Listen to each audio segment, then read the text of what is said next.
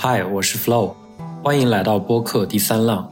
我把科技领域一些对我产生重要启发的英文内容翻译后，配上中文语音，以更直观生动的方式，将当事人的亲身经历和独特观点呈现给更多的人。我希望无论是科技爱好者，还是对新事物充满好奇的朋友，都能在第三浪获得价值和找到灵感。本期是发布于二零二三年十二月十五日，杰夫·贝索斯与 Lex 的对谈，在短短一个月内，YouTube 上就达到了三百多万观看量。这也是贝索斯首次接受的深度访谈。从这次采访中，我们可以看到他对太空探索的深厚兴趣和愿景。他的童年在祖父的德州牧场度过，与祖父的亲密关系对他的影响非常大。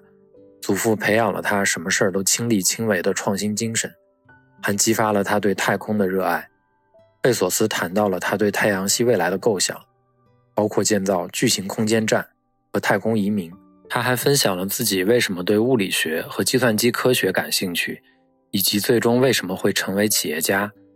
贝索斯提出了一个颇具争议的观点：太空探索不仅是人类对未知的探索，更是对地球的一种保护。他主张通过重工业迁移到太空，来减轻地球的负担。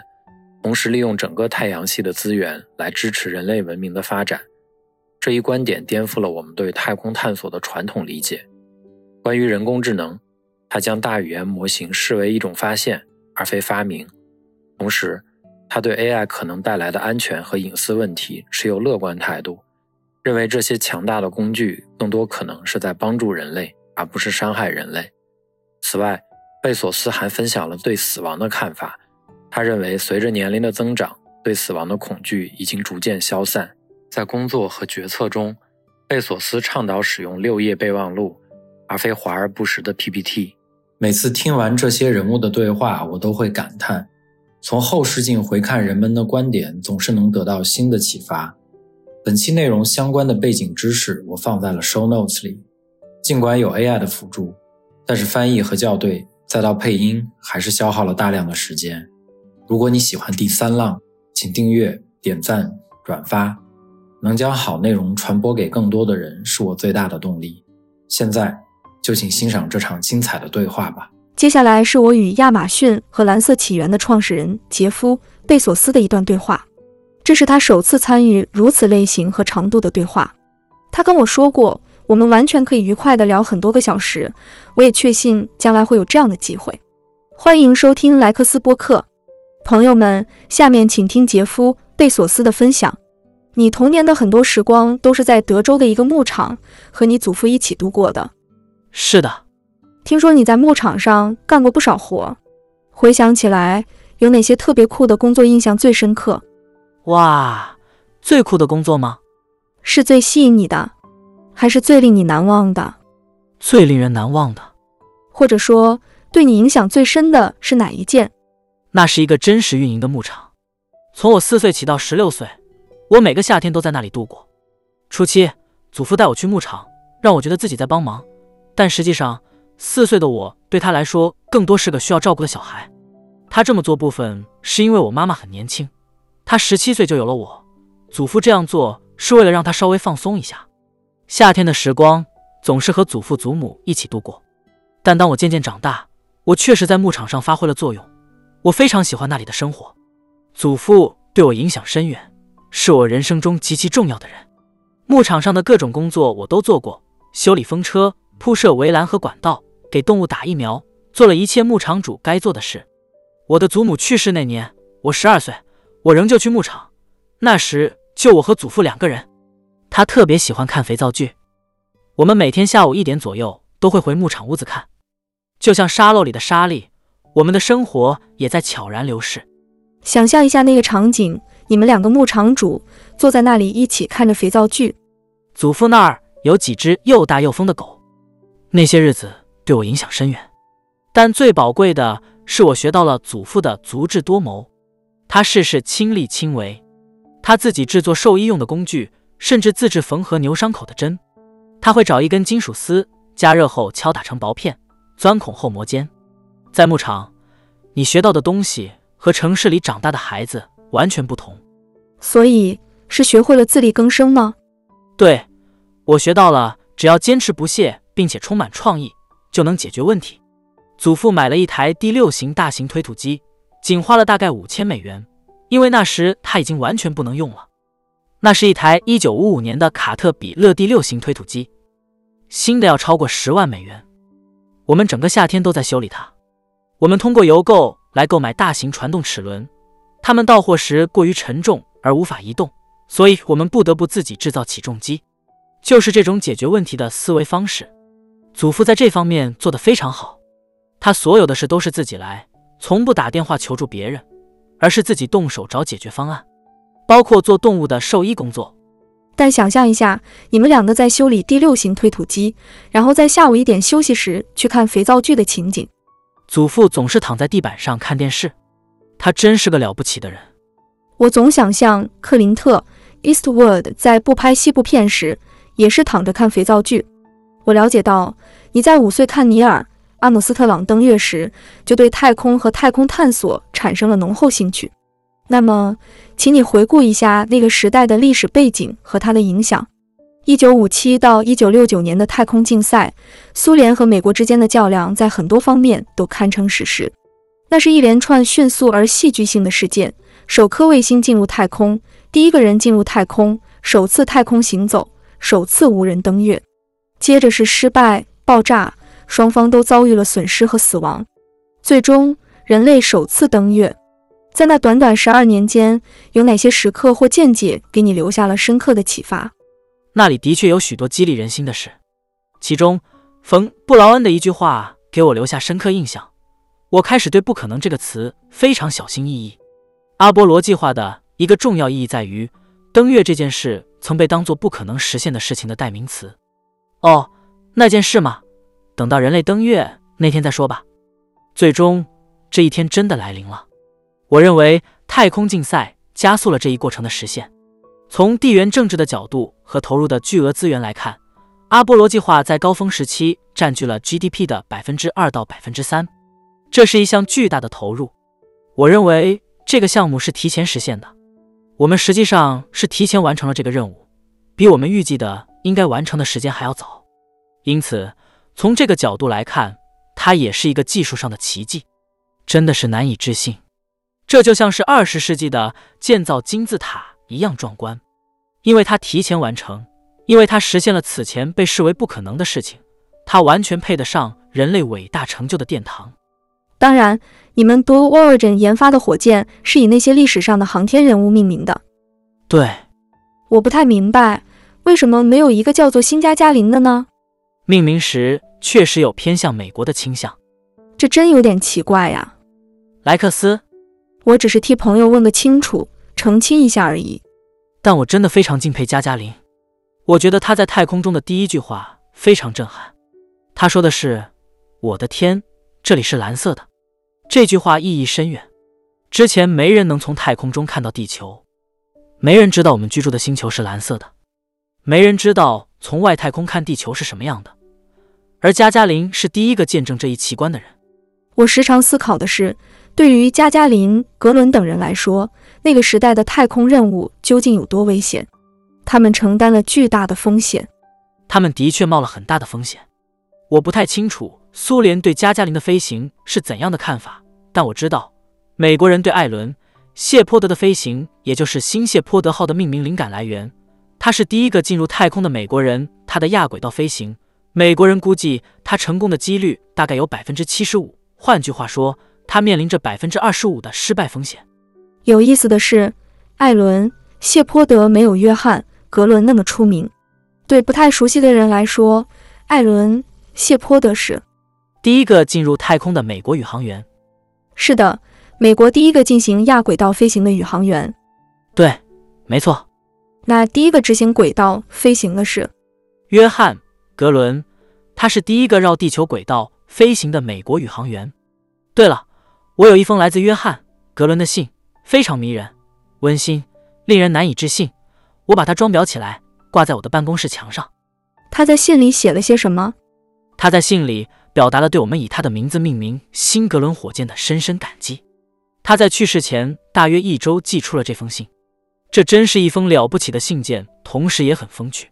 他写道：“这是一封来自原版格伦的关于新格伦的信。”他的幽默感真的很棒，他对此感到非常高兴和感激。这封信非常温馨。他是不是在信里敷衍说了“别搞砸了”这样的话？没有，他没有写那种话，让我显得很厉害。他也没那样说。但是约翰，无论你在何方，我们一定不会让你失望。很好，再来谈谈太空的大局。当你抬头仰望繁星，思考那些宏伟的未来时，你对几百年甚至几千年后人类在太空的未来有何期望？我梦想着在太阳系中有一万亿人类生活。如果真有这样庞大的人口，那么在任何时候，我们就会有一千位莫扎特和一千位爱因斯坦这样的天才。我们的太阳系将是一个充满生命力、智慧和活力的地方。利用太阳系的所有资源，我们绰绰有余的。支撑这样规模的文明，那在你看来，这将呈现出怎样的景象呢？是由巨型空间站组成的吗？对，要实现那样的愿景，必须建造巨型空间站，因为行星表面的空间太有限了。我认为，除非将它们改造成巨型空间站，我们会从月球、近地小天体和小行星带等地获取材料，构建类似奥尼尔式的巨大空间殖民地，人们将在那里居住。这些空间站相比行星表面有诸多优势，我们可以通过旋转创造出与地球相似的重力环境，还可以将它们放置在任何我们希望的位置。我认为大多数人会选择靠近地球居住，可能不在地球轨道上，但会在地球附近的轨道上，这样他们就可以在自己的空间站和地球之间快速往返。我相信，尤其在初期阶段，许多人不会完全放弃地球。那他们是不是会去地球度个假？当然，就像有人会选择去黄石国家公园度假一样，人们将有选择住在地球或太空的自由。在太空，他们能够利用远超地球的能源和物质资源。你有一个很有趣的想法，那就是把重工业从地球迁移到外太空。有些人可能会认为太空探索与珍惜地球之间存在冲突，我们应该将重点放在保护地球上。但你的观点实际上是，太空旅行和探索正是为了保护地球。完全正确。我们已经向所有的行星派遣了探测器，我们清楚的知道地球是最宜居的。我并不是特别偏心，但地球真的是个宝贵的星球，它太奇妙了。这里的生态系统、丰富的生命、茂密的植物、水资源，一切都是如此特别。这颗星球非常独特。当然。我们在这里进化，对我们来说它是完美的，但对这个星球上所有高等生命形态、所有动物而言也是如此。这真是一颗珍珠，我们必须好好保护它。随着我们进入人类时，人类变得更加先进、庞大、影响深远。我们在这颗星球上的足迹变得越来越重，我们需要消耗大量的能源。我们期望人均能源消耗更多。我们已经取得了惊人的成就，我们不希望退步。当我们回顾那些被认为美好的过去，大多时候我们只是在怀旧。在几乎所有方面，如今的生活几乎对每个人来说都比五十年或一百年前要好得多。总的来看，我们的生活比我们祖父母、他们的祖父母要好很多。无论是全球文盲率、贫困率还是婴儿死亡率，几乎任何你看中的指标都显示出我们的生活状况有所改善。我们拥有了抗生素。和许多救命的医疗保健等等，但有一件事情正在退步，那就是我们的自然环境。因此，事实是，五百年前的前工业时代，自然世界保持着原始的、惊人的美丽。为了拥有现代社会带来的众多好处，我们不得不牺牲了一些这种原始的美。我们完全可以同时享有这两者，但要做到这一点，我们必须迈向太空。最基本的衡量标准是人均能源消耗量。你当然希望持续增加能源使用，这将从多方面改善你的生活，但这与在有限的地球上生活最终是不相容的。因此，我们必须走向太阳系。关于我们何时需要这样做，可以有所讨论，但我们是否需要这样做是无法否认的。我们最终必须走这一步。没错。你不常提及此事，但我还是想问一下，关于蓝环项目和轨道交太空基础设施项目。你有什么具体愿景？蓝环是一个非常有趣的太空船，它能够将高达三千公斤的有效载荷送至地球同步轨道或月球附近。它配备了两种推进系统：化学推进和电推进。因此，蓝环有几种不同的使用方式。比如，你可以利用电推进系统缓慢地前往地球同步轨道，这可能需要一百到一百五十天，具体取决于携带的质量。你还可以保留化学推进系统，以便在地球同步轨道上快速变轨。或者，你可以先使用化学推进，快速到达地球同步轨道。然后再用电推进系统缓慢调整你的轨道，这是专门用于太空的。对，这是为了那些需要在地球或月球附近活动的太空有效载荷而设计的。所以这相当于 AWS 的太空版。你通过一枚巨型化学火箭把有效载荷送到轨道，然后这个蓝环设备就登场了。它负责管理像计算这样的各种任务。完全正确。它还能提供运输服务。将你转移到不同的轨道，这包括运送人类吗？你怎么看？不，蓝环的设计目的并不是用来运送人类的，它主要用于搬运有效载荷。同时，我们也在开发一款月球着陆器，这个着陆器当然是专为把人类安全送达月球表面而设计的。我待会儿还会问你关于那个月球着陆器的问题，但现在我想让你先回忆一下早年的日子。你在普林斯顿大学时，曾经有志于成为一名理论物理学家。对，是什么让你对物理学产生兴趣的？又是什么原因让你改变了主意，没有成为理论物理学家？你为什么不是那位著名的理论物理学家杰夫·贝索斯呢？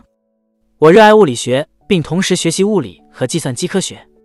我本来是打算主修物理学的，目标是成为一名理论物理学家。计算机科学对我来说。更像是一种乐趣，我非常喜欢这一领域，我擅长编程，并且非常享受我所上的计算机科学课程。但我的决心是成为一名理论物理学家，这也是我当初选择普林斯顿的原因。然而，我后来意识到，我可能只能成为一名普通的理论物理学家。比如，在我的量子力学课上，有些同学能轻而易举地完成对我来说非常困难的任务。我逐渐意识到，变得聪明有许多种途径。理论物理学不是那种只有极少数顶尖人才能推动其发展的领域，这需要你的大脑以特定的方式运作。有一个人，他让我意识到我不该追求成为理论物理学家，虽然他并没有这个意图。他的名字是约桑塔，来自斯里兰卡，是我见过的最聪明的人之一。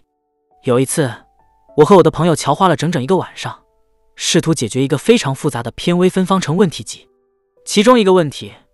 我们努力了三个小时，也毫无进展。然后我们几乎同时抬起头，对视一眼，都说了一个名字：约桑塔。我们找到了约桑塔，他在宿舍里，他几乎总是在那儿。我们对他说：“约桑塔，我们解不开这个偏微分方程，你能帮忙看看吗？”他回答说：“当然。”顺便说一句，他是个非常谦逊而善良的人。他审视了我们的问题，大概只看了十秒钟，然后说。余弦，我问他：“你是什么意思？”约桑塔，什么是余弦？他说：“那就是答案。”我不敢相信的说：“不不，你开玩笑吧？”他说：“我来给你们演示一下。”于是他拿出纸张，写下了三页方程，最终所有东西都互相抵消了，结果确实是余弦。我问他：“约桑塔，你是直接在脑海中算出来的吗？”他回答说：“哦。”不那是不可能的。几年前我解决过一个类似的问题，所以我能把这个问题和那个联系起来，然后立刻就明白答案是余弦。经历过这样的事情后，我意识到或许成为理论物理学家并不是我的命运，所以我转向了计算机科学领域。这个选择对我来说非常成功，我热爱它，直到今天我依然对它充满热情。对，成为一位杰出的物理学家，你需要一种特别的直觉，并且要能将其应用到物理学领域。我觉得，当今理论物理学家所需的数学技能要求极高，你得成为世界级的数学家，才能成为一名成功的理论物理学家。当然，你可能还需要其他能力，如直觉、横向思维等。但如果没有一流的数学能力，成功的可能性就不大。还需要有强大的可视化能力。如果你想展现真正的创造力，必须能进行深入的思维实验。实际上，沃尔特·艾萨克森在提到你时，将你和爱因斯坦相提并论。还有，那真是太谦虚了。我是个发明家。如果要简单概括我是什么，我就是个发明家。我观察事物，能够提出非常规的解决方案。比如对某个问题，我能想出一百个非常规的解决方法，其中九十九个可能不切实际，但总有那么一个，嗯，这个可能可行。然后你就可以在这个基础上继续前进。这种横向思维，这种在宽广、高维度的空间中的创造性，这正是我的发明技能所在。我更认为自己是一个发明家，而非其他身份。对，沃尔特。艾萨克森用多种方式描述了你将创造力与孩子般的好奇心结合在一起的特质。你至今仍保持这种状态。如果让你自己分析你的思维过程，你觉得自己是怎么思考的？你的思考过程是怎样的？我们之后会讨论把想法具体化写在纸上的过程。这在亚马逊是出了名的严谨。但当你独自坐下，或与他人一起。在这个高维度空间中寻找创新的解决方案和前进道路时，你能描述一下那个过程吗？这是个很棒的问题。坦白说，我自己也不确切知道这个过程是如何工作的。如果我知道，我肯定会尝试解释的。我所知道的是，它涉及大量的探索。当我坐下来解决问题时，我明白我并不知道目的地在哪里。因此，按直线前进，追求效率，效率。和真正的创新在某种程度上是相悖的。真正的创新，而不仅仅是逐步改进，逐步改进在我们所做的每件事中都非常重要。我们必须努力让事情变得更好。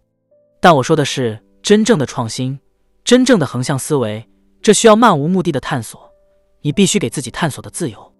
我觉得很多人会认为漫无目的的探索是低效的，但在我看来，当我坐在会议室里尝试解决某个问题时，我并不知道会议需要多长时间，因为如果我知道，那就意味着我们已经找到了直接的解决方案。实际上，我们可能需要花费很长时间去探索。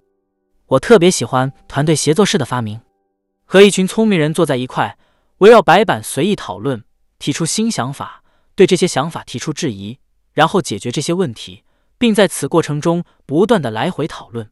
这实在太有趣了。有时候。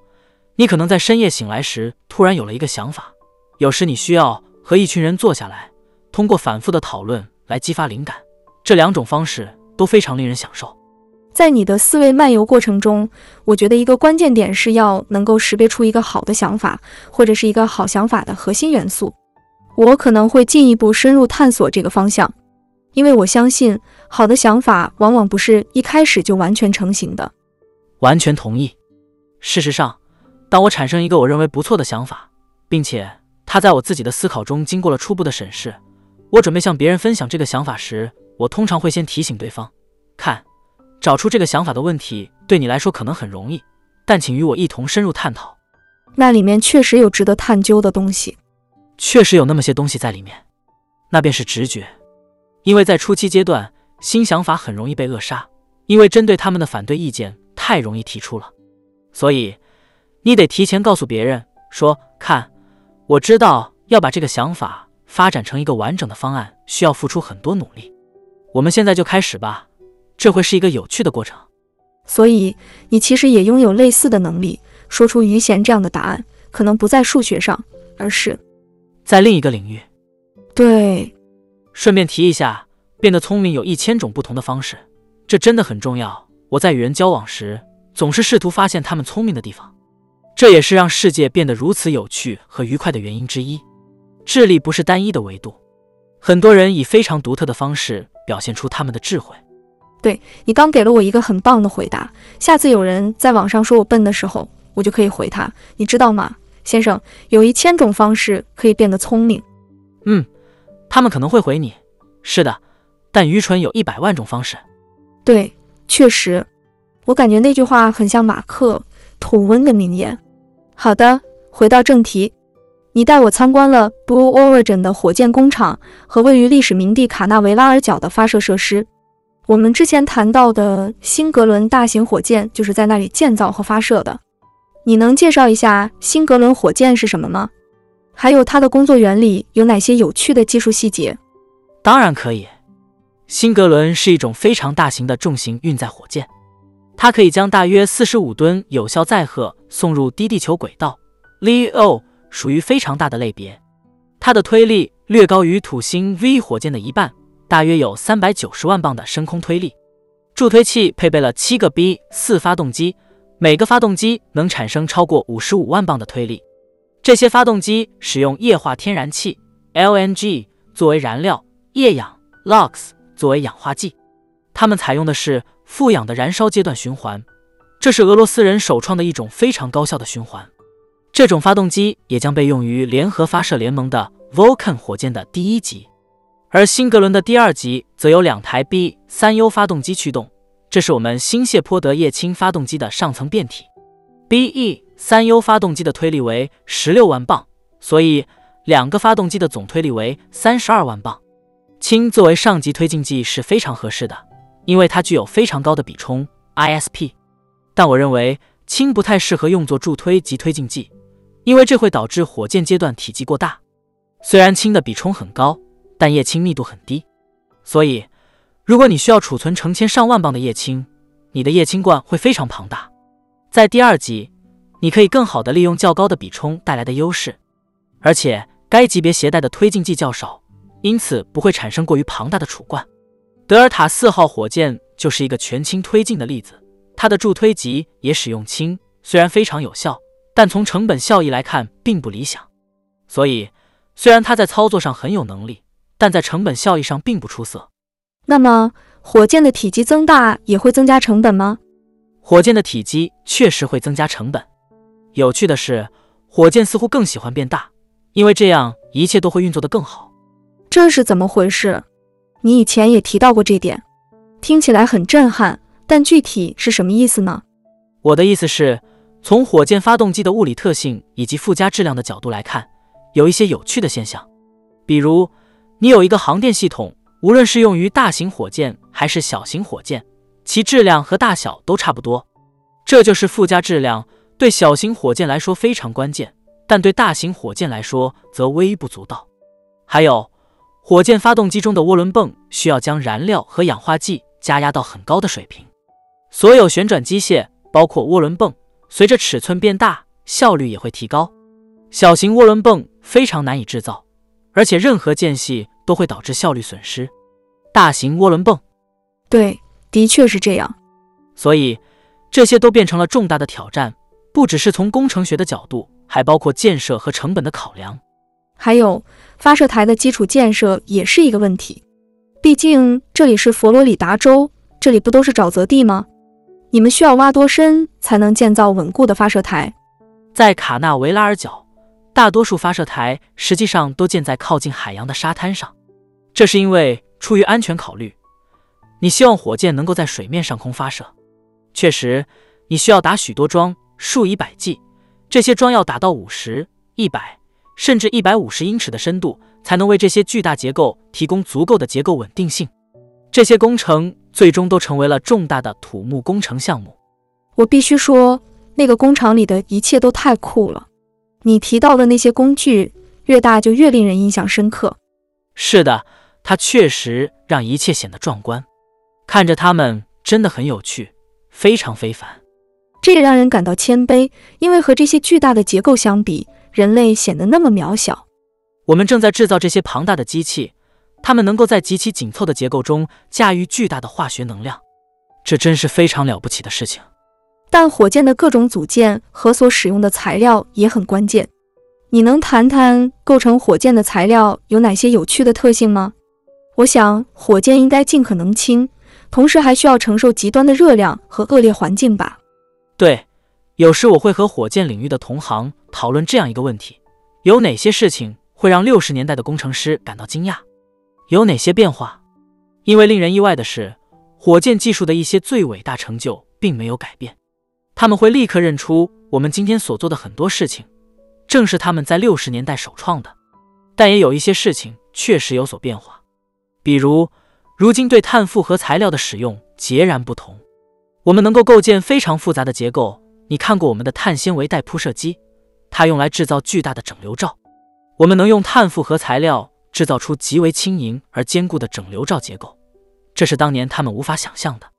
这种材料的结构效率非常高，远超任何可能使用的金属材料或其他材料，这是其中一个重大变化。还有就是铝锂合金，以及我们能够进行的铝锂合金摩擦搅拌焊接技术。你还记得我给你展示的那个摩擦搅拌焊接过程吗？记得，那真是太令人震惊了。这是一项令人惊叹的技术，虽然几十年前就发明了，但直到最近几十年才变得非常实用。与其使用热量将两块金属焊接在一起，这项技术实际上是通过搅拌来实现的。有一个旋转的销，你把它放在你想焊接的两块金属板之间，然后以非常精确的速度移动它。这种方法。不是通过加热材料来焊接，虽然由于摩擦会产生一点热量，但并不多。焊接完成后，你可以立即触摸材料，它只是略微温热。它实际上是将分子搅拌在一起的，这非常非凡。由于温度相对较低，我想高温可能是焊接过程中的一个薄弱点。完全正确，真的太令人惊奇了。在传统的焊接技术中，不管材料本身的强度如何。焊接处通常都是弱点，而使用摩擦搅拌焊接，焊接部分的强度和原始材料一样强。这实际上意味着，比如你在制造一个大型液化天然气储罐用于我们的助推器阶段，如果采用传统焊接方法，你需要增加焊接区域的厚度，以补偿焊接可能造成的损害，这会大大增加储罐的重量。甚至只是观察整流罩本身，其复杂的形状和它的功能都是令人惊叹的。因为有些人可能不了解，它位于火箭的顶端，它的任务是在适当的时候分离，但它在某些时候需要保持坚固，然后在必要时就消失。对，这确实是个极具挑战性的任务。没错，当你需要某样东西一直保持百分之一百的完整性，直到突然需要它完全失去完整性时，这是个挑战。它需要保持连接，直到准备好分离的那一刻，而当它分离时，必须彻底分离。我们为此使用了爆炸装药，这是一种在需要时分离结构的非常可靠的方法。通过爆炸，对一些微小的爆炸材料就能切断整个连接。所以，如果你想要火箭从百分之一百的结构完整性迅速变为零，使用爆炸物是最快的方法。对，就是用爆炸物。这整个过程实在太令人印象深刻了。好的。那我们再谈谈那两个阶段。第一阶段是可以重复使用的，对吗？对。第二阶段是一次性使用的。第二阶段采用液氢和液氧作为燃料，因此我们能够利用更高的比冲。第一阶段会在海上的着陆平台上降落，之后被带回进行维护，为下一次任务做准备。有很多问题想问，但我也好奇，对于第二阶段火箭，有没有可能实现可重复使用？确实存在这样的路径，而且我们知道该如何实现。目前，我们正致力于降低第二阶段的制造成本，使其尽可能便宜。对于第二阶段，有两个选择：要么使其可重复使用，要么努力降低成本，以便能够负担得起一次性使用。而在这两种选择之间做出判断，并不是一件显而易见的事情。即使是考虑到成本，像时间和经济成本。是的。我说的就是成本，进入轨道是个已经解决的问题。我们在五十年代和六十年代就已经解决了。听你这么一说，好像进入轨道很简单一样。唯一真正有趣的问题是如何大幅度降低进入轨道的成本。如果能实现这一点，你就能开启许多新的事业领域，让众多初创公司和其他组织都能参与进来。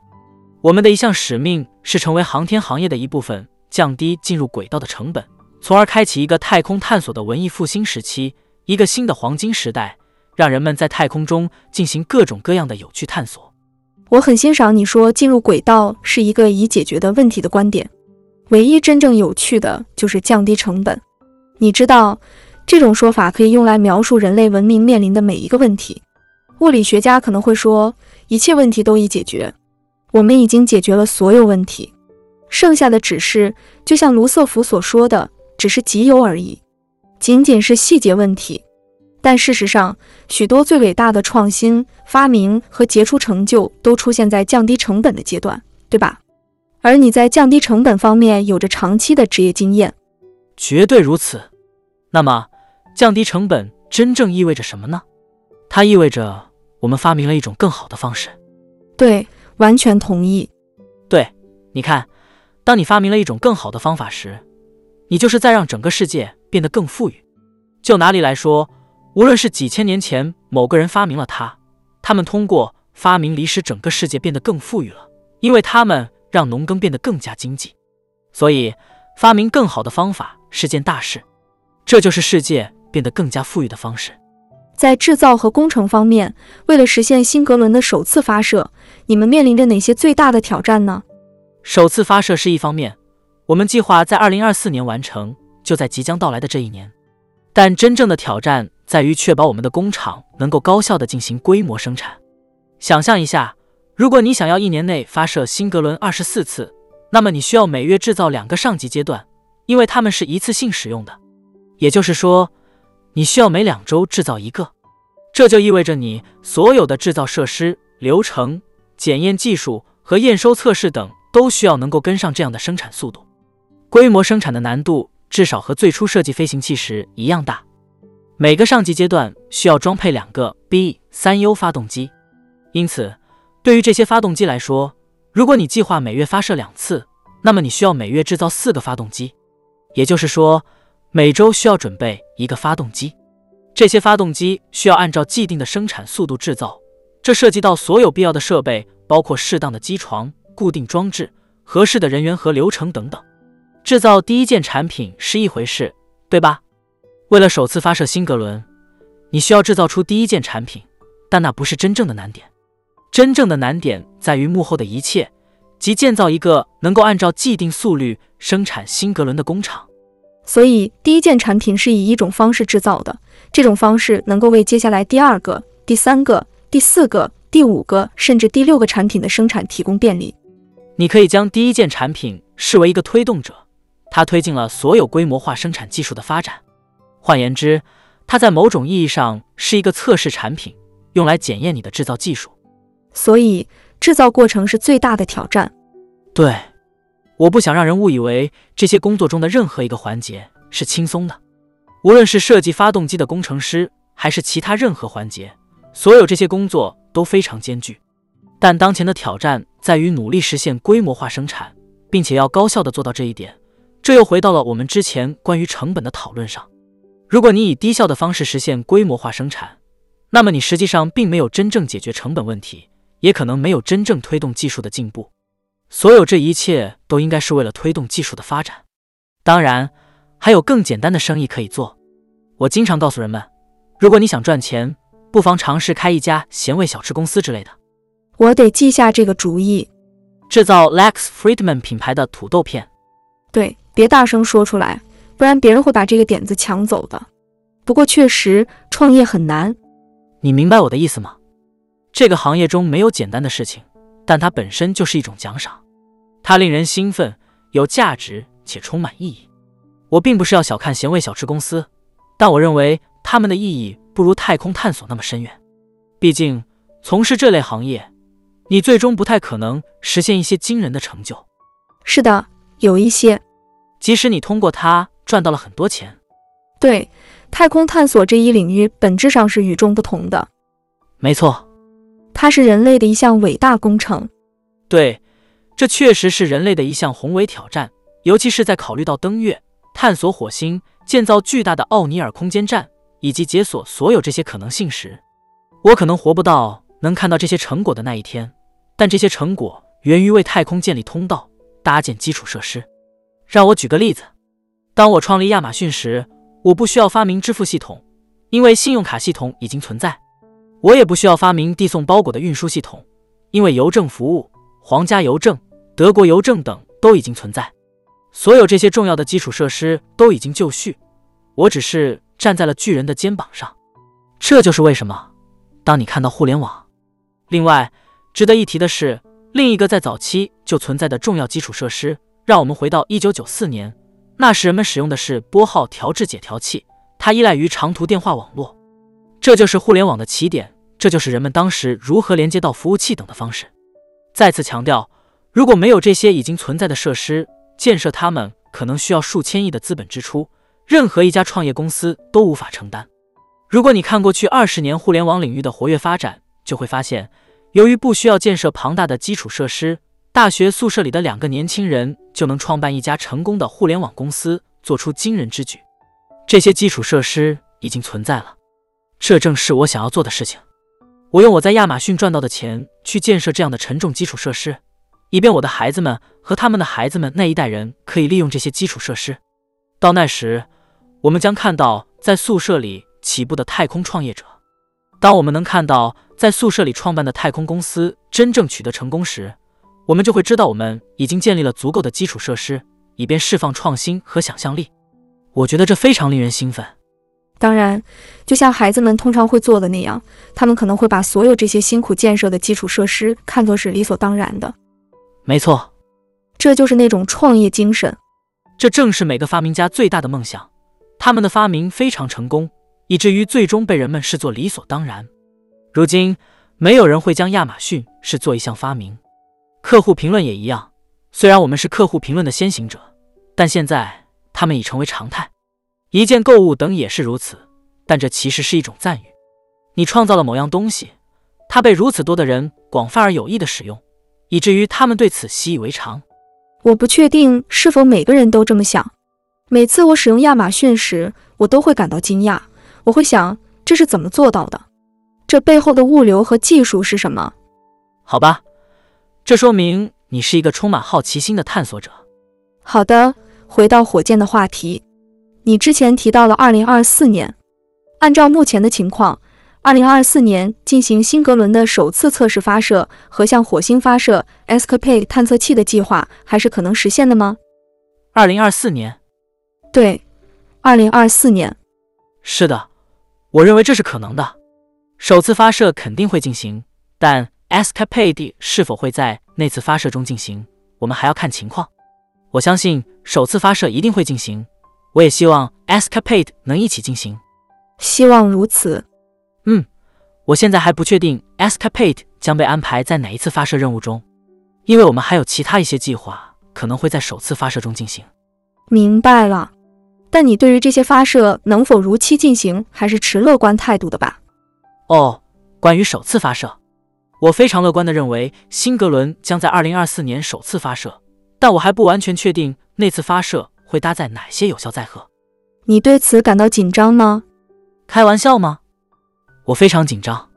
哦，天啊！绝对的。每次我去观看新牧羊人号或其他火箭的发射，我都会感到紧张。当然。对于首次发射来说，如果不感到紧张，那可能意味着有些不正常。我是这么认为的。好吧，我真得去看一次火箭发射。那真的，我是说，那太壮观了。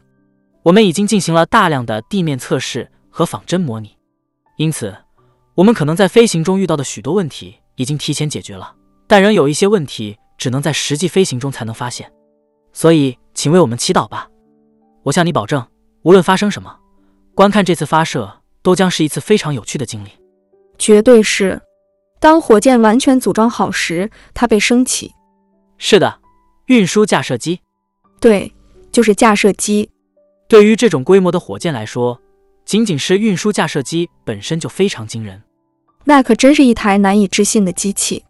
火箭是先水平的被移出来，然后再升起。这个过程需要几个小时吗？是的，观看这个过程。是一种非常美妙的体验。说到这个，如果那让你感到紧张，我不知道你还记不记得，但你曾在新牧羊人号的首次载人飞行中亲自上了太空，那次经历怎样？你当时感到害怕了吗？奇怪的是，我并没有感到害怕。当你乘坐火箭时，真的没有感到紧张吗？好吧，的确是这样。当我看到别人乘坐火箭时，我比自己在火箭里的时候还要紧张。当我告诉我妈妈我将参加第一次飞行，那确实是一次很艰难的谈话，而且我不仅自己要去，还要带上我的兄弟。和妈妈谈论这件事真的很不容易。当你告诉他的时候，是不是出现了一个漫长的沉默？他的反应好像是在说：“你们两个都要去。”那次经历非常太牛了。我们在舱内一直在笑，一点也不感到紧张，但地面上的人员却非常为我们担心。事实上。这次经历中最动人的部分，甚至发生在飞行之前。早上四点半，我和弟弟正准备前往发射场，劳伦会用他的直升机带我们去。我们正要离开时，走到了德克萨斯州西部的牧场房子外面，那里有我们的家人，我的孩子们，我弟弟的孩子们，我们的父母和密友们，他们在那里向我们道别。他们可能在想，这可能是与我们永别的告别。我们可能没有这种感觉，但从他们的表情上可以清楚的看出他们是多么紧张。这一刻非常动人，它让我们感受到了被爱，几乎就像参加自己的追悼会一样。这真是令人难以置信。是的。整个过程还有一种史诗般的壮丽，升空的过程，零重力中的漂浮。我想说的是，零重力感觉非常自然。我不确定这是否因为它像是回到了子宫一样。你这么一说，就证实了你是外星人，但这没什么。我觉得你刚才是这么表达的，在零重力环境中感觉非常自然，这真的很有趣。然后，人们常说的从太空看地球的概览效应。我感受到了这种强烈的感觉。我认为每个人都会有这种体验。你会意识到地球是多么脆弱。如果你本不是环保主义者，这种体验会让你成为一个。正如伟大的吉姆·洛威尔所说，他从太空回望地球时意识到，人不是在死后去天堂，而是在出生时就已经在天堂。这就是人们在太空中的感受。你看到的是一片黑暗、虚无，唯一闪耀的生命宝石便是地球。地球的确是一颗宝石。在你的亚马逊生涯中，你谈论了许多关于决策的事情。那么，决定成为新牧羊人号首次载人飞行的乘客，这个决定是怎样一个过程呢？在你跟妈妈谈话之前，你是如何权衡利弊的？实际上，作为一个个人，作为一个公司的领导者，你是如何做出这种决策的？我做出这个决定的原因是：首先，我对这艘飞船非常了解，我认识构建它的团队。我熟悉这艘飞船，我对它的逃生系统非常有信心。我们在这艘飞船的逃生系统上投入的努力与对整个飞船其他部分的投入一样多。这是整个新牧羊人号设计中最复杂的工程之一。你能具体解释一下你所提到的逃逸系统具体是什么吗？它包括了哪些部分？我们在成员舱的底部装有一个固体火箭发动机，这样。如果在升空过程中主火箭发动机出现任何问题，我们可以点燃成员舱底部的这个固体火箭发动机，以便从助推器中逃生。这个系统的建造、设计、验证和测试都极具挑战性。正因为有了这个系统，我才放心让任何人乘坐新牧羊人号。尽管助推器已尽可能做到安全和可靠，但在谈论任何火箭发动机时，你都在如此小的空间内控制着巨大的力量。这种高功率密度意味着永远无法确保完全没有风险，因此，提高安全性的唯一途径是拥有逃逸系统。历史上，载人火箭都配备了逃逸系统，只有航天飞机例外。而阿波罗号和之前的双子星等都有逃逸系统。在新牧羊人号上，我们采用了一种不同寻常的逃逸系统，大多数逃逸系统采用的是塔式设计，我们的是推进式逃逸系统。固体火箭发动机实际上嵌入在成员舱底部，它是推进式的。这种设计在某种意义上是可重复使用的。如果我们没有使用它，比如在一次正常任务中，我们会带着它着陆。而塔式系统在任务的某个阶段必须被弃用，因此即使在正常任务中也会被浪费。因此，再次强调，成本在这些事情上确实非常关键。我们找到了方法，使逃逸系统可重复使用。如果它没有被启用，我们可以再次使用它，而且它是一个推进系统。这是一个非常复杂的设计。关于我为何决定参加飞行，因为我非常了解这艘飞船，我认识设计它的人，我对他们以及我们所进行的工程充满信任。我对自己说，如果我自己都不准备去，那么我就不会让任何人去。在我看来，旅游飞船必须设计的尽可能安全，虽然无法做到完全安全。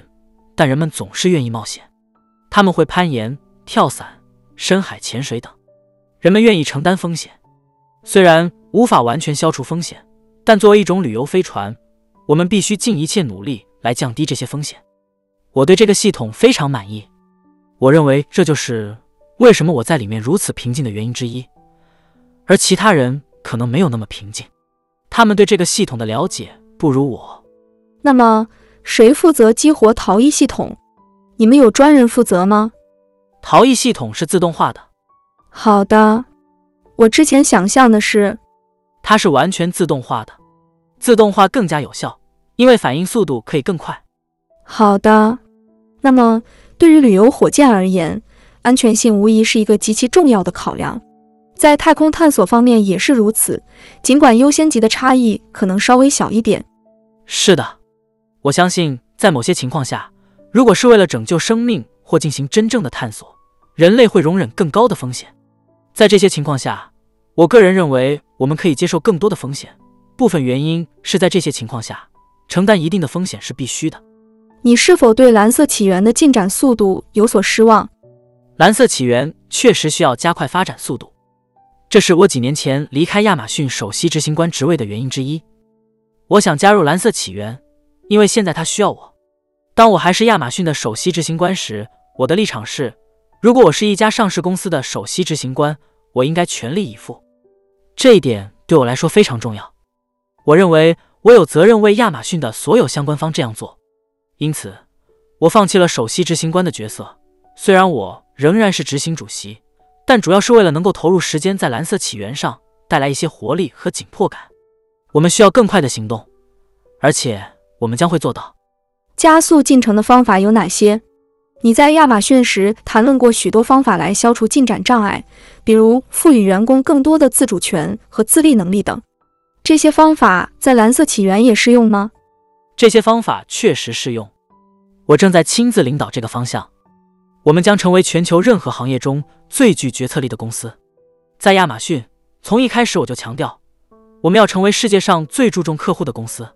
无论是哪个行业，总有一天，不同行业的人们会来到亚马逊，想要了解你们是如何做到如此关注客户的，你们是如何真正落实到行动，而非只是口头上的。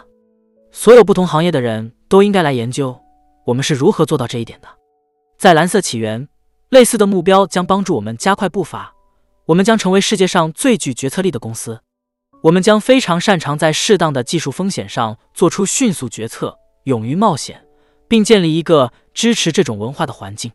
你需要人们具备技术上的雄心壮志。如果有五种方法来完成某件事，我们会研究它们。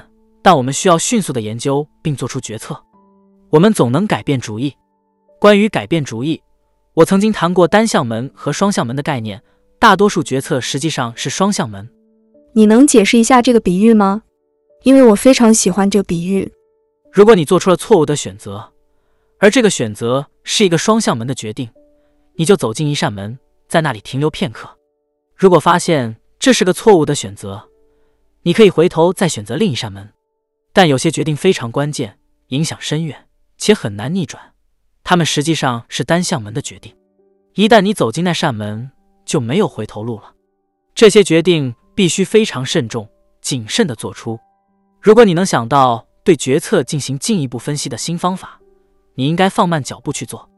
作为亚马逊的首席执行官，我经常发现自己处于首席减速官的角色，因为有人会给我带来一个单向门的决定，我会说：“好的。”我能想到其他三种分析这个决策的方法，那就慢下来，仔细考虑，因为这个决策不容易逆转，也许可以逆转，但代价将会非常高，耗时也会很长。我们必须从一开始就做正确的决定。不幸的是，在公司里可能会发生这样的情况：你有一套适用于所有情况的决策流程，结果就是你会对所有决策都使用一种重量级的处理方式。对，用在所有事情上。包括那些轻量级的双向门的决策，双向门的决策应该主要由个人或组织内部的小团队来做出，单向门的决策则是不可逆转的。这些决策应该被上报给公司最高层的管理人员，他们应该慢下来，确保做出正确的选择。是的，这里关键的一点技巧是能够识别出哪些是单向门决策，哪些是双向门决策。我记得你曾经提到过，对。我记得你曾经提到，创建亚马逊 Prime 的决定是一个单向门决策。虽然不完全确定它是否确实如此，但很可能是这样的。而且这是一条充满巨大风险的道路。有许多决策，就像改变这些决策将非常复杂，其中有些还涉及到技术层面，因为某些技术决策就像快干水泥一样，一旦做出了决定，就很难改变。比如选择飞行器的推进剂，我们选择了液化天然气 （LNG） 作为助推器阶段的推进剂，选择了氢作为上层阶段的推进剂，这被证明是一个非常好的决定。但如果我们改变主意，那将是一个巨大的挫折。你明白我的意思吗？是的，我明白。因此，这种类型的决策需要非常细致和严谨的审查。其他许多事情并非如此。大多数决策并不是这样的。大多数决策应该由个人快速做出，同时明白你随时都可以改变决定。我特别喜欢的一点，也许它并不是一个双向门决策，就是我不同意，但我承诺 I disagree and commit 这个理念。所以，当有人向你提出一个想法，如果它是一个双向门，即使你认为自己不够了解而无法同意，但你依然会支持他们。我很想听听你对此的解释。当然，我不同意，但我承诺是一个非常重要的原则，它能够减少很多不必要的争论。所以，是的，我打算在我的个人生活中也采用这个原则。我不同意，但我承诺，在任何事业中，无论是商业还是团队合作。你经常会遇到和队友意见不合的情况，总会到达一个点，你必须做出决定。在公司里，我们通常按照层级结构来组织，更高级别的人最终拥有做出决定的权利，因此最终由首席执行官来做出决定。首席执行官可能并不总是做出他们认同的决定，所以我就会成为那个不同意但承诺的人。我的一个下属可能非常想以某种特定方式做事。我可能认为那是个坏主意，我会表达我的观点，而他们会说：“杰夫，我认为你错了，原因是……”然后我们就会展开讨论。我经常会说：“你知道吗？我不认为你是对的，但我愿意和你一起尝试，因为你比我更了解实际情况。我认识你二十年了，你有很好的判断力。我也不能确定自己是否正确。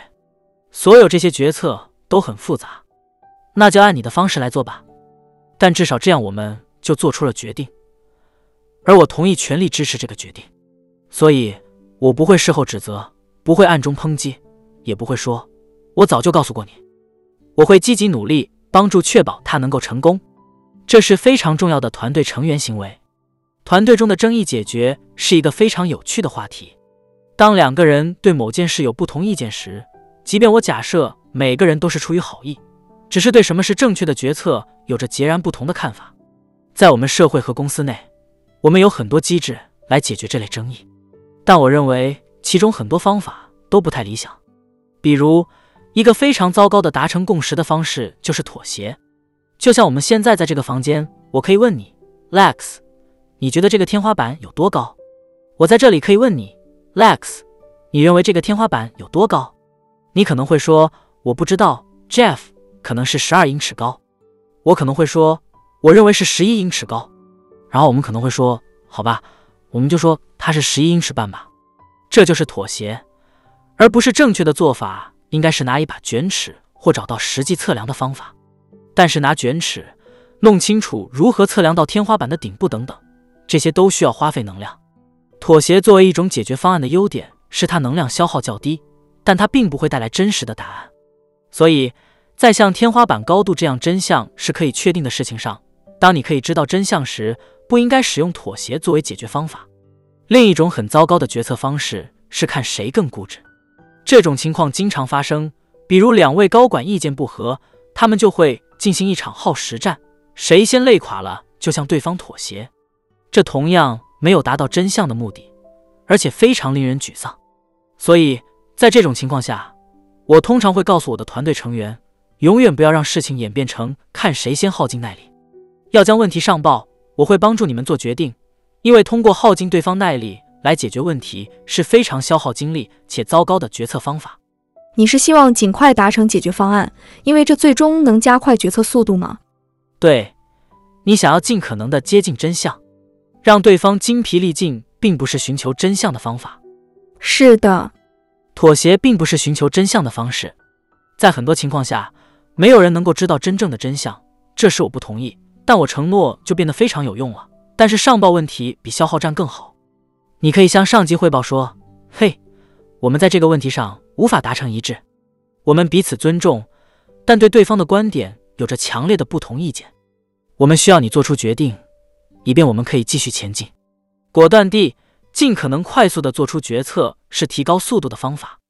大多数拖慢进程的原因是在各个层面上花费太长时间来做决定。因此，要实现高速度，必须让快速决策成为公司文化的一部分。亚马逊有一百五十万名员工，但公司仍然行动迅速。我们依然果断，依然迅速，这是因为公司文化支持这种做法。在组织的每个层面，以一种分散的方式，对，努力提高决策的速度。完全正确。你提及了月球计划，我想问你一些相关问题。那里有许多正在进行的项目，但你似乎并未过多谈论它们。除了与 NASA 合作的阿尔特弥斯计划之外，蓝色起源还有自己的登月器项目。你能介绍一下吗？在 Instagram 上有一张很吸引人的照片，我猜是一颗瓦茶吗？对，Mark 一，这张照片里是我和 NASA 局长比尔·纳尔逊。我只是想澄清一下，照片里吸引人的是那个着陆器。我真的想强调这一点。我知道不是我，我知道要么是着陆器，要么是比尔。好的，我确实尊重比尔，但感谢你的澄清。好的，对，Mark 一着陆器旨在将三千公斤的载荷运送到月球表面，并且是设计为一次性使用。它是一种一次性着陆器，在月球上着陆后会留在那里，将三千公斤的载荷送达月面。它可以通过一次新格伦飞行任务发射，这一点非常关键。因此，它的设计相对简单，就像人类登月系统的 Mark 二着陆器一样。Mark 一也是使用液态氢作为燃料。对于像在月球表面着陆这样的高能任务来说，液态氢的高比冲是一个巨大的优势。氢的一个主要缺点一直是，由于它是极低温的深低温制冷剂，因此无法储存，它会持续蒸发，导致推进剂因沸腾而损失。因此，作为我们月球计划的一部分，我们正在开发太阳能驱动的冷却技术，这能使氢成为深空任务中可储存的推进剂。这将是一个真正的游戏规则改变者。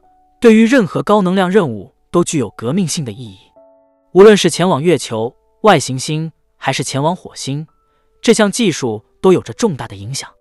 那么，Mark 一和 Mark 二的设计思路是，新格伦能够将它们从地球表面送到月球表面吗？完全正确。Mark 一是一次性使用的。我们为 NASA 开发的月球着陆器及 Mark 二着陆器是阿尔特弥斯计划的一部分。他们称之为持续着陆器计划。那个着陆器被设计成可重复使用，它可以在单级配置中降落在月球表面，然后再起飞。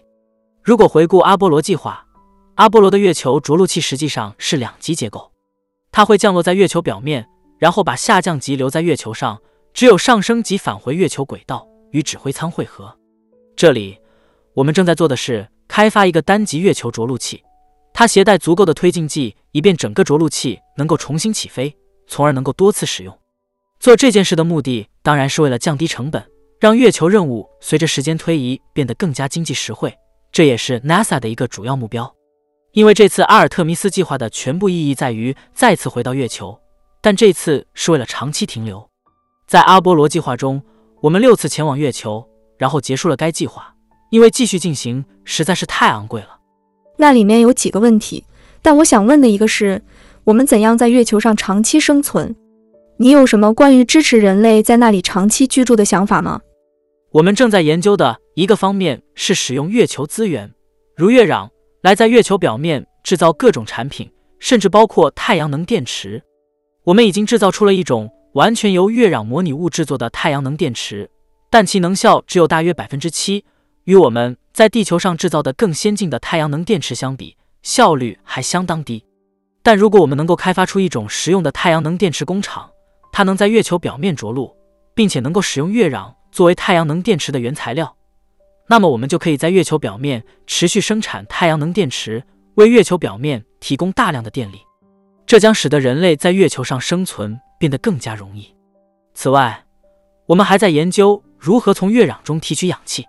月壤按重量含有大量氧气，但它以氧化物形式与其他元素紧密结合，因此分离出氧气需要耗费大量能量，这个过程也可以与太阳能电池配合使用。最终，我们或许能够在月球两极的永久阴影区的陨石坑中找到食用数量的冰。我们知道这些陨石坑中存在着冰水或水冰，并且我们可以通过电解将其分解为氢气和氧气。这样一来，你不仅拥有了氧气，还得到了一种高效的推进剂燃料氢气。所以。为了让月球在长期内更加可持续，我们能做很多事情。但最初且最关键的一步，所有这些计划都必须经过的关键环节是，我们需要能够以合理的成本将货物和人类送达月球表面。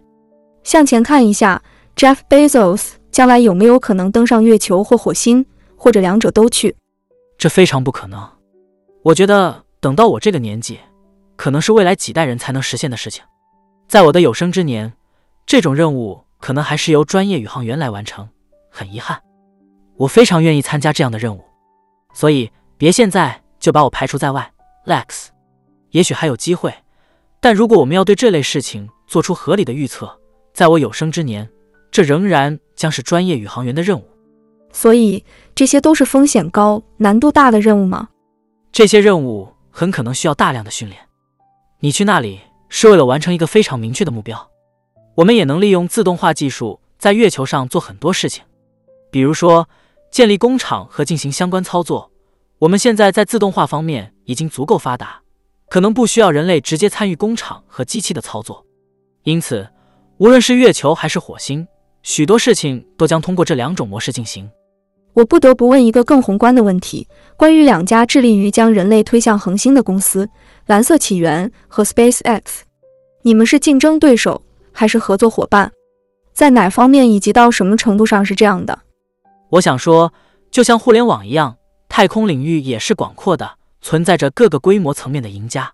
互联网诞生了几家大型公司，同时也有许多中小型公司，他们都取得了成功，都有盈利，都为客户提供了优秀的体验。我们希望在太空看到这样的活力。太空很大，有足够的空间容纳许多成功者，这将在所有层面发生。因此。SpaceX 肯定会成功，我也希望蓝色起源能成功，并且我希望我们后面还有其他五家公司能够紧随其后。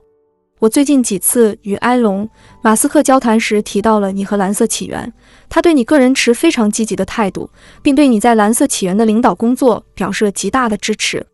你怎么看待埃隆作为一个人和领导者呢？你在亚马逊和蓝色起源与很多领导者合作过，对埃隆有什么看法？我实际上并不太了解埃隆，我了解他的公共形象，但我也清楚，通过公众形象是无法真正认识一个人的。你可能觉得你认识他，但我可以肯定的告诉你，你并不真正了解他。所以我对此并不十分清楚。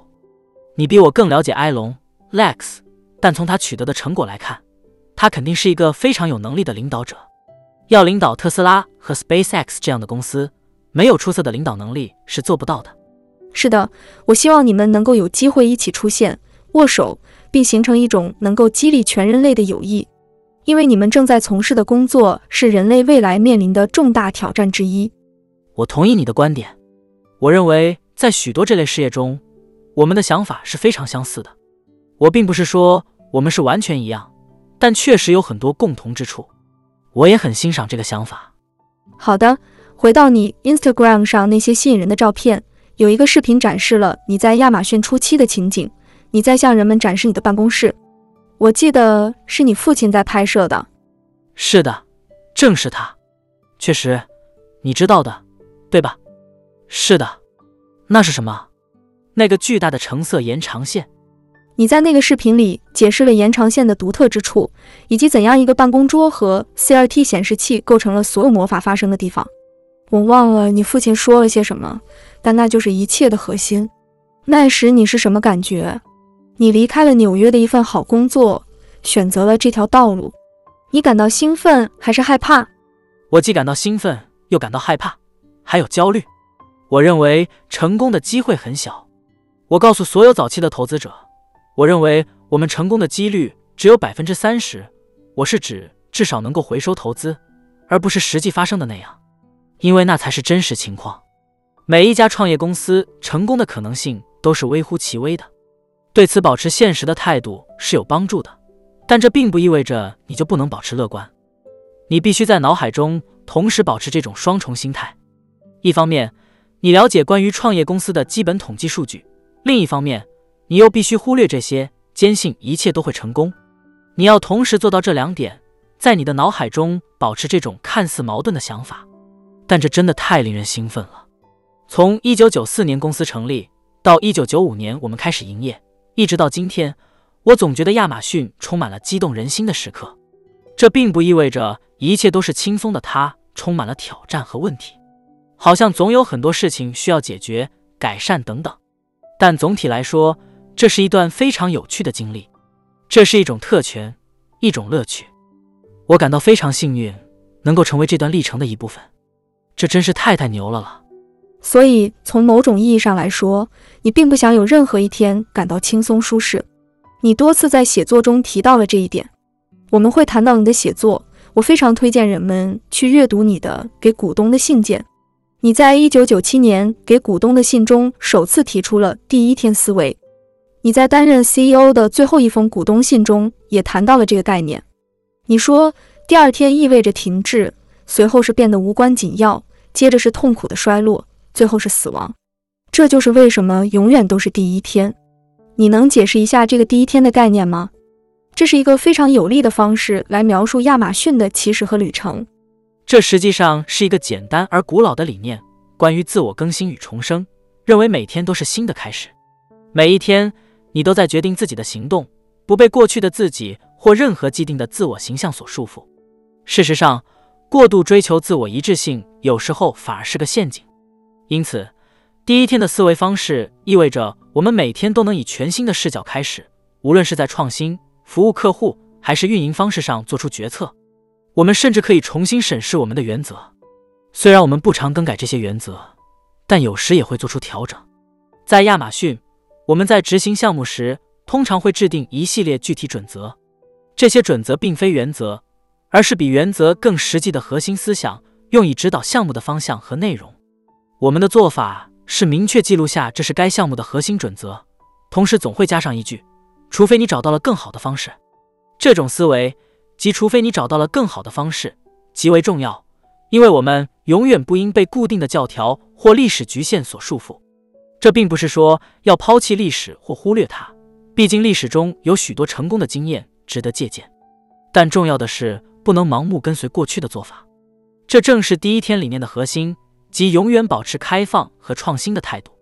关于如何避免陷入第二天的困境，你曾说过这个问题没有简单的答案，正如你所表达的那样，涉及到众多因素、多条路径和诸多陷阱。我可能不了解所有答案，但对其中一些有所了解。以下是一些基础要素的初步概括，也许还会有其他想法浮现。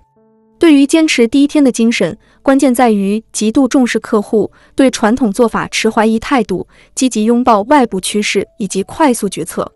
所以，关于高速决策，实际上这比听上去要困难得多。你可以选择其中一个你认为更重要的方面来进行评论：是积极采纳外部趋势、快速决策，还是对传统做法的怀疑？你是如何避免陷入第二天的困境的呢？那么。我想谈谈对传统做法的怀疑，因为这可能是最难以理解的方面。在商业活动中，尤其是那些有持续性项目和长期运作的情况下，往往会形成一些管理上的定式思维。一个典型的例子就是依赖某些特定的业绩指标，而这些指标并不代表实际的核心问题。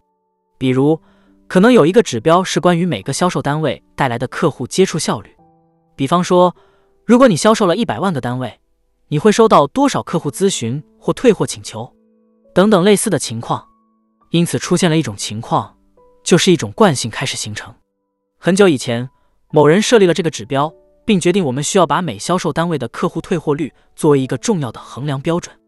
但是他们选择这个指标是基于某些原因的，即认为它值得关注。时间快进到五年后，这个指标逐渐变成了一种代理性衡量方式。我想，这就成了真实情况的替代指标。这就是对真实情况的一种替代。以这个例子来说，它代表了客户满意度，但这个指标本身并不直接反映客户满意度，它只是一种替代性指标。设立这个指标的人当初是明白这种联系的，但五年后可能会产生一种惯性，使得人们忘记了最初设立这个指标的真正目的。随着时间的推移，世界也在变化。现在这个替代指标可能不再像以前那么有用，或者已经缺失了某些要素。我们必须对此保持警觉。我们需要明白，我真正关心的不是这个指标，而是客户的满意度。这个指标只有在它确实能反映出客户满意度时，我们才应该投入精力去关注、优化和仔细审视。所以，你必须始终保持警觉。这在实践中非常常见。这是一个微妙而复杂的问题，特别是在大型公司中，他们可能正根据一些他们自己都不太理解的指标来进行管理。他们可能并不清楚这些指标存在的真正原因，而且随着世界的微妙变化，这些指标可能已不如他们最初被设立时那样相关了，即使他们在十年前可能非常关键。这虽然是个细节，但却是个大问题，不是吗？没错，这是个巨大的问题。有一个清晰的指标来进行优化，这的确很有吸引力。是的，而且你确实需要这样的指标。对，确实如此。你不能忽略这些指标，他们是必须的，但同时你必须始终保持警觉。落入第二天思维的一种方式是，根据你自己都不太理解的指标来管理业务。你不确定这些指标最初是基于什么考虑被设立的，也不确定他们现在是否还像以前那样有意义。成为那种在会议上指出某个代理指标可能已经过时的人，需要具备什么条件？我想知道，需要营造怎样的企业文化，才能让人们在会议中勇于提出这类观点？因为在会议上提出这种观点，通常会让人感到不适。我们都来到了这里，而且今天还是星期五。你刚才提出的可真是个非常重要的问题。如果将你的问题泛化一下，你所谈论的其实是关于直言不讳。我们人类并不是天生追求真理的，而是社会性的动物。对，确实如此。让我们回到一万年前的小村庄。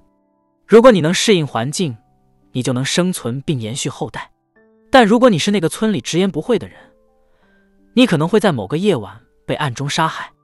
真相往往是人们不愿意面对的，因为重要的真相可能令人感到不适、尴尬，甚至精疲力尽。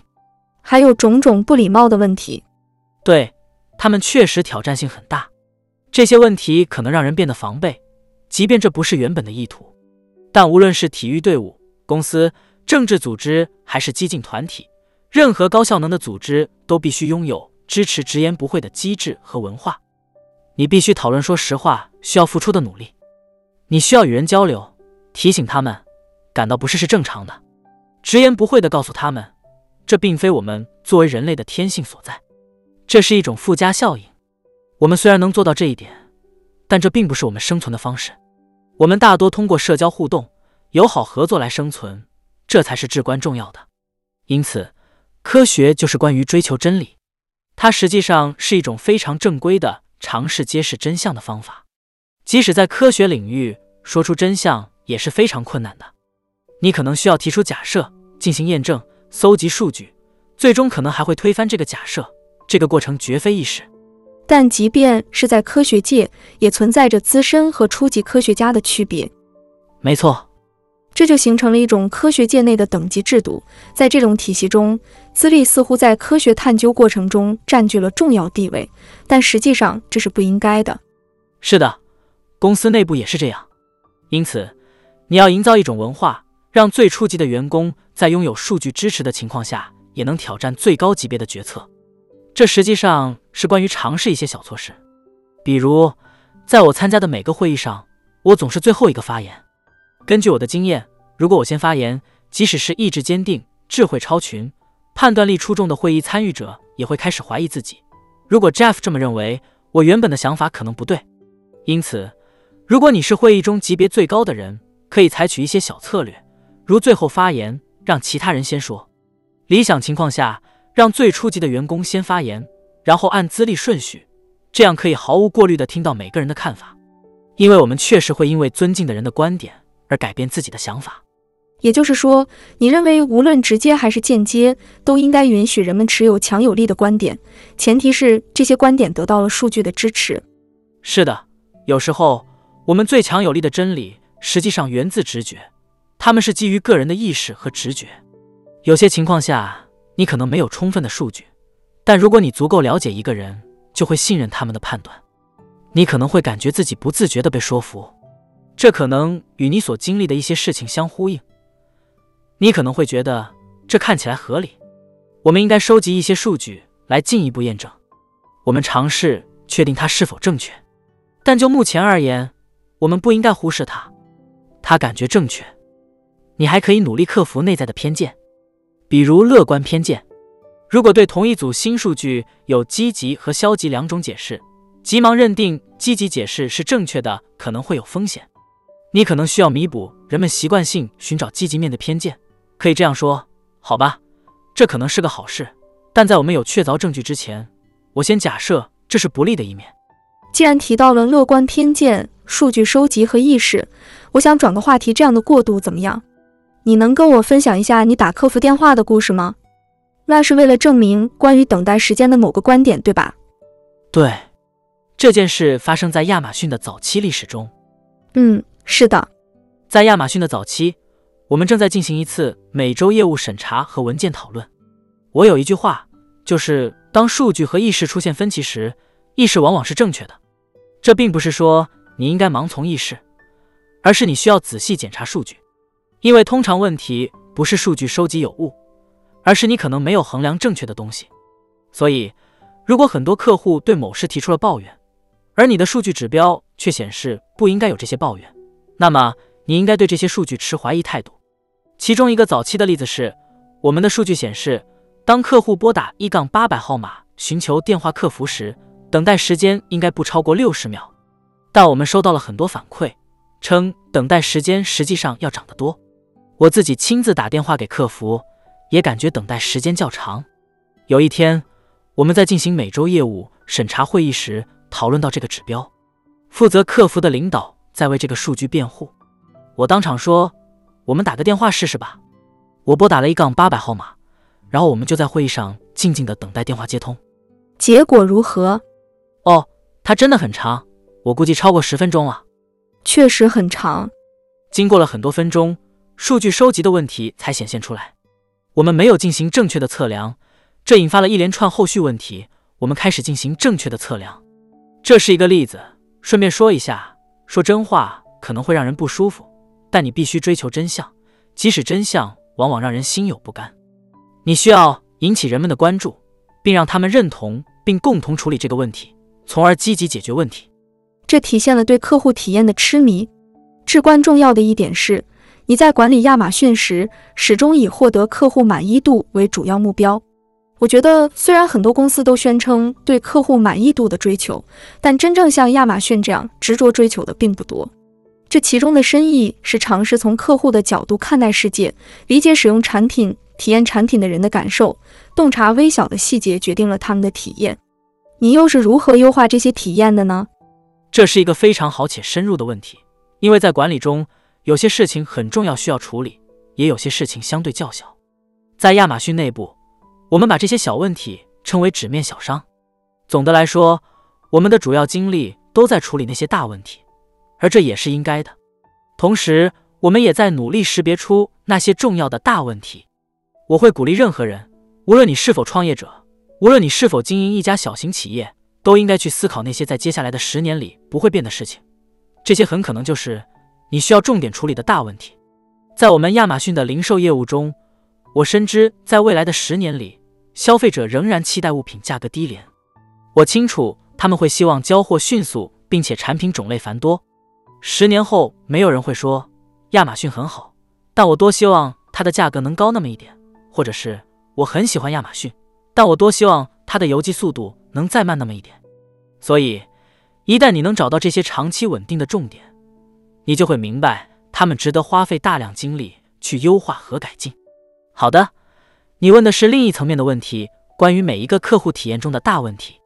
顺带提一句，尽管这些大问题显而易见，令人惊讶的是，我们还是很难集中精力去着手处理。除此之外，还有许多微小的客户体验不足之处，我们称之为“纸切伤”。我们会列出一长串此类问题，并安排专门的团队去解决。因为主要致力于处理大问题的团队，往往没时间把这些小问题解决掉。他们的注意力如预期那样，主要放在大问题上。因此，我们需要特别设置团队来负责处理这些纸切伤问题。你认为一键购买按钮在用户体验小瑕疵修复中算得上是什么等级呢？我个人觉得这个创新真的很棒。就我个人而言，我在互联网上有很多经常做、非常喜欢的事情。我也许可以说代表了大多数人。我希望这些事情能进行得更顺畅一些，比方说预订飞机票。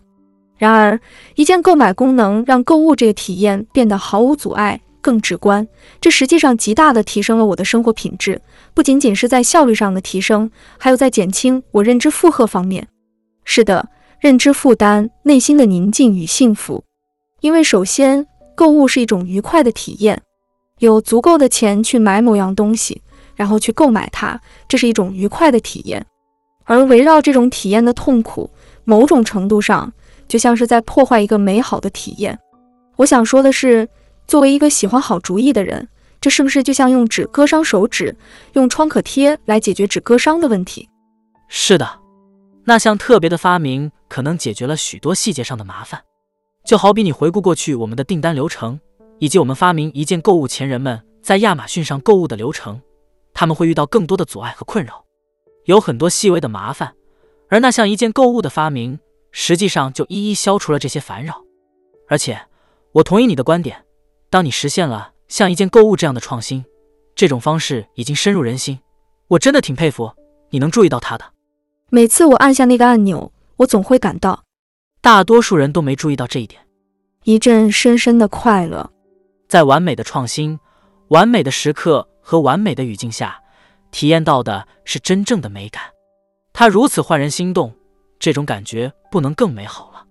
这引发了一种深深的情感，无论是对于发明者，还是为此付出努力的团队，甚至是对使用者而言，这都是一种情感上的体验。这是一件重大的事情。你能真实的去感受和体验这一切，但是要坚持不懈的初心，维持这样创新的思维，就需要我们始终保持初出茅庐的那种精神。是的，你需要一支团队，他们能从创造那种美感中找到满足感。有很多书都是关于你的，其中有一本叫《创新与流浪》，沃尔特·艾萨克森为其做了序，主要是你的一些集结文章，我已经阅读了它。同时，我也推荐大家去听创始人播客，他多次深度分析了你，并针对你多年来的商业建议进行了诸多解读。我提这些，是因为我记得你曾说过，书籍是对抗短暂注意力的良药。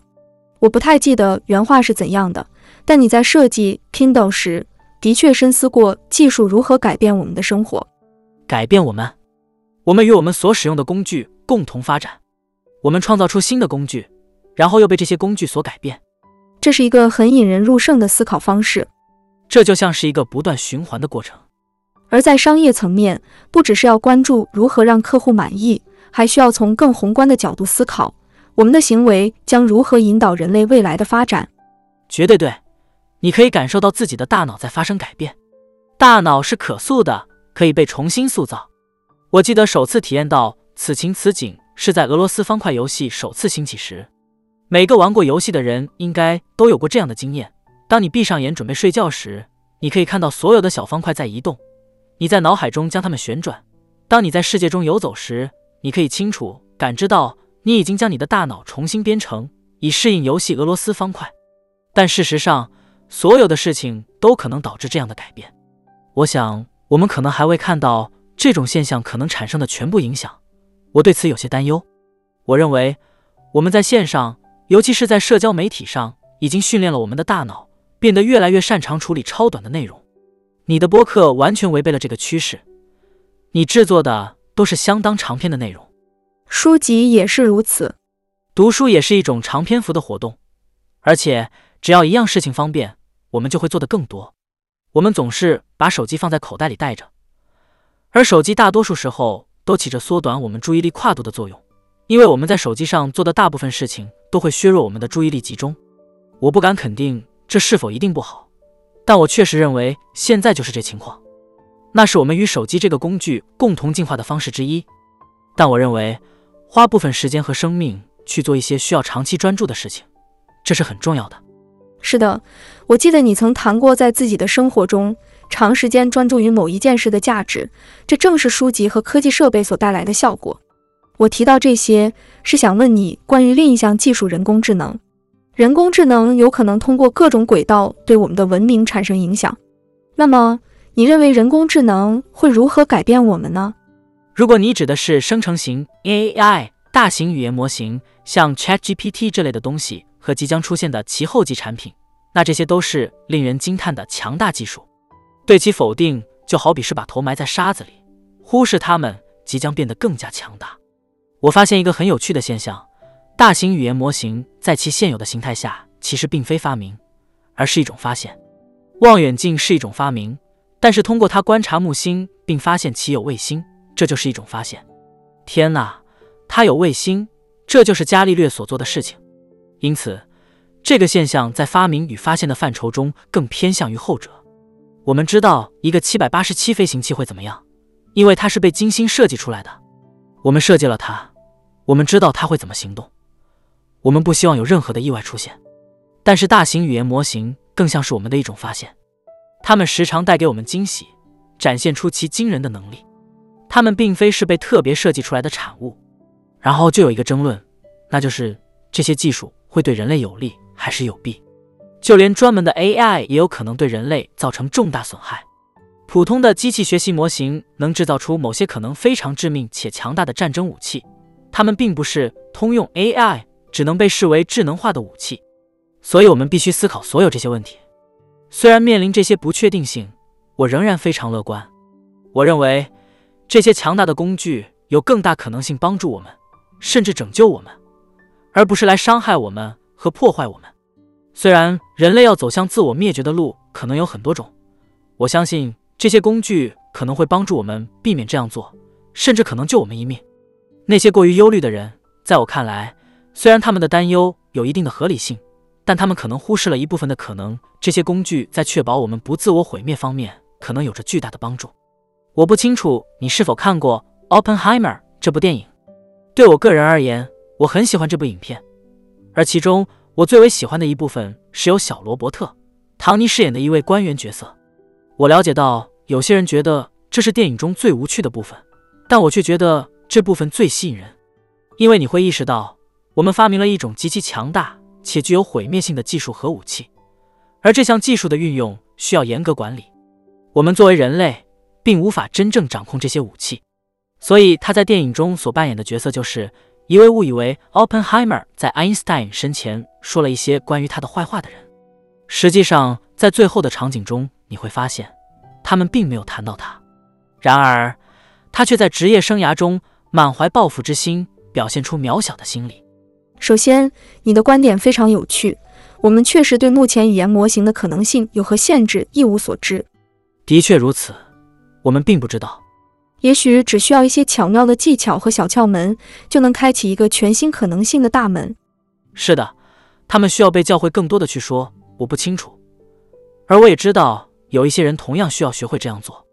当然，另外，由于你仍然在亚马逊参与 AI 相关事务，另一个尚待解答的问题是：这种技术会催生出怎样的产品呢？哦，有太多了。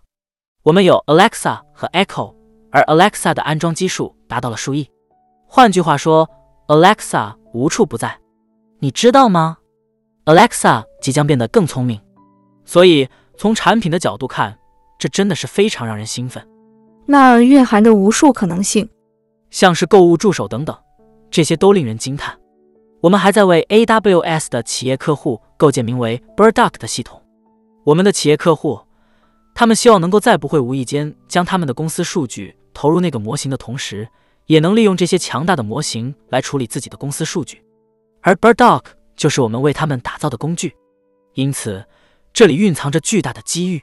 确实，安全性、隐私性，所有这些都非常吸引人。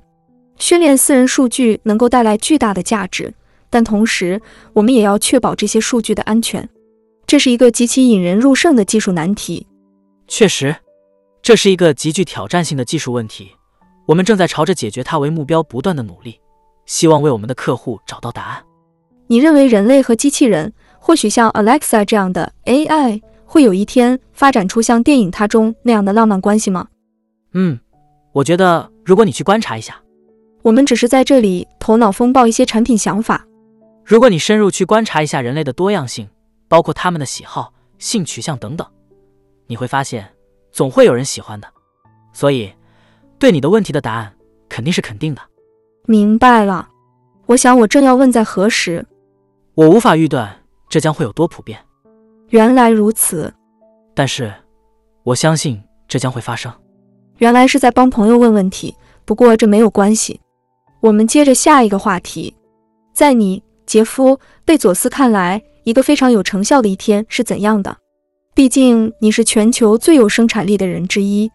嗯，首先我会在早上起床后享受一段慵懒的时光，然后我会悠闲地喝上一杯咖啡，我会闲逸地慢悠悠活动一下。我并没有你们可能想的那么高效，因为我相信要悠然享受生活，我会花一段时间翻阅手机和报纸，我会和 Laura 闲聊一会儿，喝杯第一杯咖啡。所以在早上的头几个小时，我都会活动的比较慢些。我天性早起，然后我几乎每天都会进行锻炼。大多数时候，这对我来说并不觉得辛苦。有些时候，这会非常难以坚持，但我还是会坚持下去，即使我不愿意，感觉非常痛苦。然后我就会在想，我为什么要在这？我其实根本不想这么做。为什么我会出现在健身房？我为什么会在健身房？我为什么不去做别的事情？这并不总是那么容易。在那样的时刻，驱使你的社交动力是什么？我深知，如果我去做这件事，我之后会感觉更好。真正的动力来源，我能感觉到那些我跳过锻炼的日子，我并不那么敏锐，我感觉不太好。还有更深远的动力，是关于更长远的目标。你想要在逐渐变老的过程中保持健康，你想要享有一个健康的寿命。理想的说，你希望在八十岁时还健康且能活动自如。关于这点，需要做很多的，但是这种动机是那么的遥远，对于每个时刻来说，可能挺难付诸实践。所以我会去想，如果我现在去做这件事，大概四小时后，我就会感觉更好，我会有更多的能量来度过我剩下的一天。等等，你的锻炼习惯是什么？能稍微说说吗？你提的哑铃有多重？我们在谈论的是什么？在一个顺畅的日子里，我的例行锻炼大概就是做半小时的有氧运动，然后做四十五分钟左右的力量训练，通常是做一些有阻力的训练，大多数是举重。我有一个我非常信任的教练，他一直在激励我，这对我非常有帮助。他常常会说：“杰夫，我们能否在这个重量上再增加一些？”我会想一想，然后回答：“不，我不那么认为。”他会看着我说：“没错，我觉得你能做到。”显然，他是对的。当然，毫无疑问。所以，有人适时的给你一些推动是很有帮助的。所以，你几乎每天都会坚持这样的习惯。对，我基本上每天都会做一些有氧运动和举重，并且我会交替做。有时是拉力训练，有时是推力训练，有时是腿部训练，这些都是很规律的锻炼。所以，你的日常就是四处走走、喝咖啡以及去健身房。闲逛、喝咖啡、去健身房，然后就是工作。工作，好的。但你的工作的具体情况是怎样的呢？你的高效工作时间又是怎样的呢？所以，几年前我离开了亚马逊的首席执行官职务。我从来没有像现在这样努力工作过。我在辛勤的工作，虽然我大多数时间都在享受这个过程，但同样也有一些非常艰难的日子。我大部分时间都在投入到 Blue Origin 的工作中。在过去的几年里，我投入深深的参与其中。总的来看，我喜欢这样，但同时也有一些小的挫折。我们正在努力实现我们之前讨论过的大规模生产，这是非常重要的。我们会实现目标的。我们刚刚聘请了一位新的首席执行官，他是一个我认识了接近十五年的人，他的名字叫 Dave Limp，他了不起。所以我们真的很幸运能拥有 Dave。你将会看到我们的进程会加快的。因此。我的工作日就包括阅读文件、开会，有时是面对面，有时则通过 Zoom 进行，这就取决于我所在的位置。工作的内容全部都与技术、组织架构有关。我几乎每天都会就交通工具内部和引擎的各种子系统进行技术和架构的会议。我觉得这非常有趣。我最喜欢这个部分就是技术内容。然而，我最不喜欢的部分就是建立组织等等。虽然这是很重要的任务，但也是我最不爱干的。所以这就是为什么大家称它为工作，因为你并不总是能做自己想做的事情。你是如何创造出自己可以全神贯注并深思熟虑问题的时间的呢？我会安排一些独自思考的小会议，这不是唯一的方法。我一整天都可以这么做。我非常擅长集中精力，我不会严格的遵循时间表。我开的会通常比预计的要长，因为我相信让会议有一些自由的思考时间。我理想的会议方式是从一份清晰明了的文件开始，这个文件应该写得足够清晰。让人读起来如同听到了天籁之音。我喜欢具有清晰文件的会议，但会议的过程可以充满探索和讨论。因此，开会就是要提问那些我们都不知道答案的问题，并尝试探索、寻找解决方案。当会议恰到好处的进行时，会产生一种特别好的感觉，使所有其他的会议都变得有价值。这种感觉是美好的，这就是一种独特的美。你会在这样的开会过程中获得真正的突破。你能详细阐述一下什么是这个清晰的文件吗？这种六页备忘录的方式是亚马逊以及你处理会议的一种传奇做法。首先，可能你可以描述一下怎样使用备忘录来进行会议的。亚马逊和蓝色起源的会议方式颇为不同。当有新成员加入，比如新高管，他们有时会感到意外，因为在我们的典型会议中，我们会从一份六页的叙述性结构的备忘录开始，然后进行静默阅读。在会议中，我们会一起默默地坐在那里阅读三十分钟。我喜欢这个，在页边做笔记，然后我们讨论。顺便说一下，我们进行学习的原因。你可以说，我希望每个人都提前阅读这些备忘录，但问题是，人们没有时间这样做。他们最终来到会议时，可能只是草草地浏览了备忘录，或者根本没有阅读。他们试图跟上进度，还在像大学时期一样假装已经阅读过。确实如此，最好是为人们专门安排时间。是的，并且一起进行。所以现在我们都理解了备忘录的内容，现在我们可以进行真正深入的讨论了。这比有幻灯片展示、某种 PPT 展示要好得多，因为那存在很多困难。但一个问题是，PPT 真的设计用来说服人的，它有点像销售工具，而内部你最不想做的就是推销。再次强调。你是在寻求真相，你试图找到真相。PPT 的另一个问题是，对作者来说简单，但对观众来说难。而备忘录则相反，写一份六页的备忘录很难。一份好的六页备忘录可能需要两周时间来写。你需要写它，你需要重写它，你需要编辑它，你需要和人们讨论它，他们需要为你找出漏洞。你再写一遍，可能需要两周时间。